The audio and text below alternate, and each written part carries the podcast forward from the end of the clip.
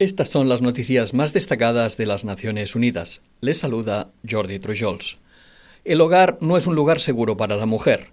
Una media de más de cinco mujeres o niñas fueron asesinadas cada hora por alguien de su propia familia en 2021.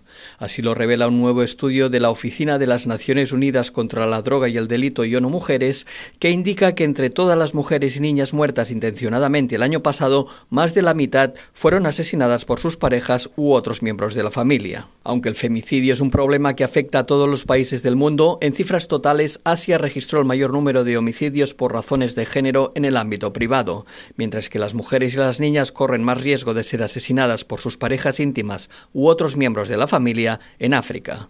Los asesinatos por motivos de género no son inevitables y pueden y deben prevenirse mediante la identificación temprana de las mujeres afectadas por la violencia, el acceso a la asistencia y la protección centradas en las sobrevivientes y asegurando que la policía y los sistemas de justicia respondan mejor a sus necesidades.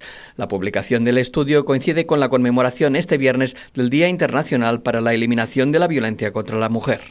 Cerca de cumplirse los dos meses de la aparición de un brote de cólera en Haití, UNICEF advirtió hoy que alrededor del 40% del cada vez mayor número de casos confirmados corresponde a niños y niñas. Nueve de cada diez casos confirmados de la enfermedad se registraron en las zonas más afectadas por la creciente crisis alimentaria que vive la nación caribeña. Los niños y niñas menores de 5 años que sufren desnutrición aguda severa son más vulnerables a contraer la enfermedad y el riesgo de morir por la enfermedad se triplica.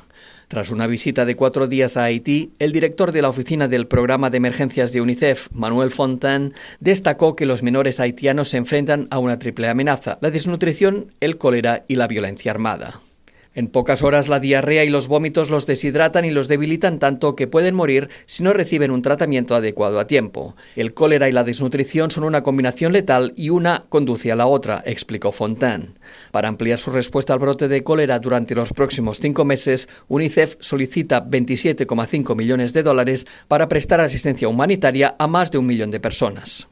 Según un nuevo informe de la Organización Internacional para las Migraciones, más de 50.000 personas de múltiples nacionalidades han perdido la vida durante sus trayectos migratorios en los últimos ocho años. Desde el lanzamiento en 2014 del proyecto Migrantes Desaparecidos y a pesar de la creciente pérdida de vidas, los gobiernos de los países de origen, tránsito y destino han tomado pocas medidas para abordar la actual crisis mundial de migrantes desaparecidos, destacó la coautora del estudio, Julia Black. Más de 30.000 personas que figuran en los registros del proyecto son de nacionalidad desconocida, un dato que indica que más del 60% de las personas que mueren en las rutas migratorias siguen sin ser identificados, lo que deja a miles de familias en busca de respuestas. De las 50.000 muertes documentadas, más de la mitad se produjeron en las rutas hacia y dentro de Europa.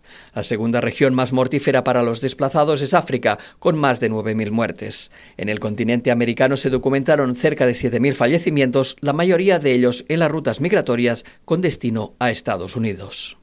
Pese a reconocer los esfuerzos de los países sancionadores para establecer excepciones de carácter humanitario en los regímenes de sanciones unilaterales, un grupo de expertos de la ONU en derechos humanos solicitaron a la comunidad internacional que tengan en cuenta su ineficacia y sus deficiencias estructurales frente al impacto negativo en la vida y los derechos de millones de personas.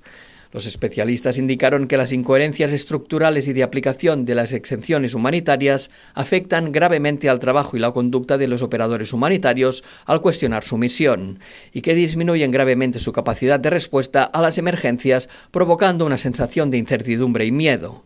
Del mismo modo, destacaron que tanto los agentes humanitarios como los donantes y las instituciones financieras a menudo no tienen la experiencia o los recursos financieros y humanos para manejar los complejos regímenes de sanciones, y que las actuales exenciones humanitarias son a menudo demasiado técnicas y están abiertas a diversas interpretaciones, lo que aumenta las incertidumbres y el temor a infracciones involuntarias. Los expertos llamaron a la comunidad internacional a iniciar un diálogo constructivo e inclusivo sobre el impacto humanitario de las sanciones unilaterales y que adopte medidas concretas para abordar el exceso de cumplimiento, la disminución de riesgos, así como los desafíos operativos a los que se enfrentan los actores humanitarios en el desempeño de su trabajo. Y hasta aquí las noticias más destacadas de las Naciones Unidas.